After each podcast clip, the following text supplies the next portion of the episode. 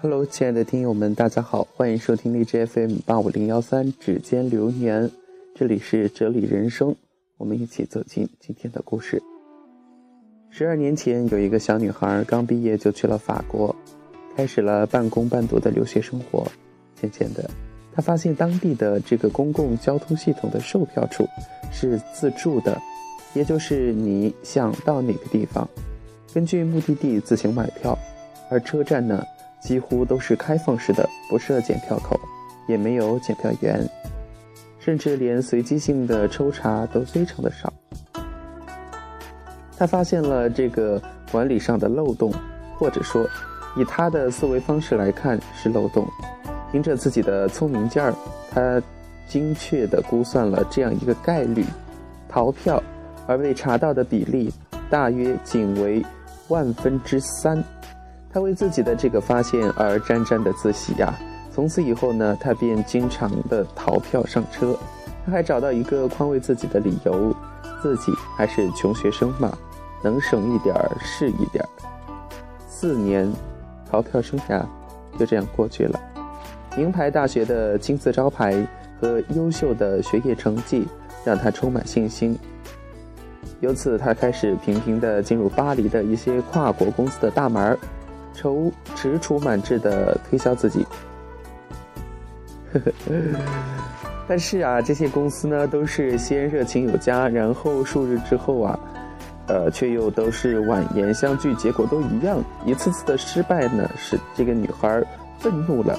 她认为一定是这些公司有种族歧视的倾向，排斥外国人。最后一次，她冲进了某公司人力资源部这个经理的办公室啊，要求经理对于不予以录用她，给出一个合理的理由。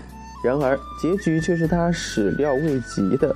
下面的一段话很令人令人吃惊呀。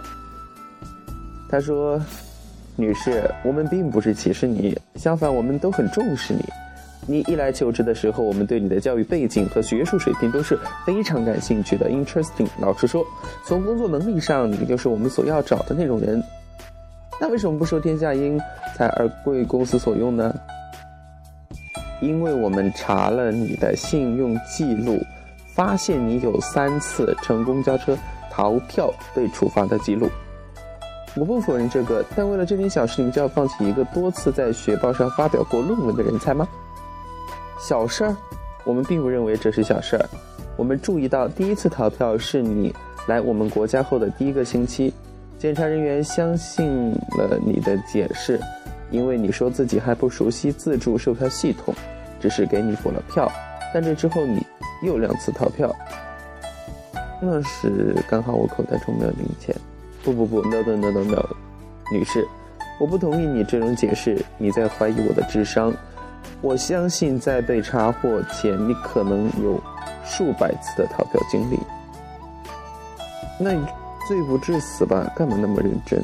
以后改还不行吗？No no no，女士，这件事证明了两点：一，你不尊重规则，你不善于发现，你善于发现这个规则中的漏洞并恶意的使用；二，你不值得信任。而我们公司的许多工作是必须依靠信任进行的。因因为如果你负责了某个地区的市场开发，公司将赋予你许多职权。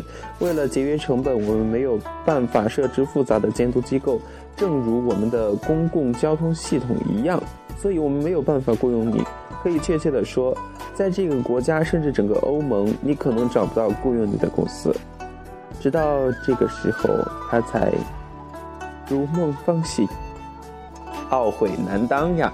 然而，真正让他产生一语惊心之感的，却是对方最后提到的一句话：“道德常常能弥补智慧的缺憾，然而智慧却永远弥补不了道德的空白呀。”不知道大家觉得这句话说的有没有道理呢？还有一句，就因为说了这句话，我就想到了，就是咱们经常在那个法律里面会运用到的。就是法律法规无法约束的，还可以用道德来约束，是吧？所以人呀，一定要注意自己的品行。故事就讲到这里了，最后再跟大家分享一些东西吧。人最怕什么？激情后的陌生，暧昧后的冷漠，认真后的痛苦，信任后的利用，温柔后的冷淡。所以说，有些事情呀，不要太计较，睁一只眼闭一只眼就会过去的。咱们应该学会珍惜眼前人，做好眼前事儿。奇迹不一定不出现。遇到爱你的人，学会感恩；遇到你爱的人，学会付出。有个懂你的人，就是莫大的幸福。我们都知道猫喜欢吃鱼，可是呢，猫不会游泳；鱼呀，它又喜欢吃蚯蚓，可是鱼又不能上岸。由此得出一个结论，就是上苍给了我们很多诱惑，却又不让我们轻易的得到。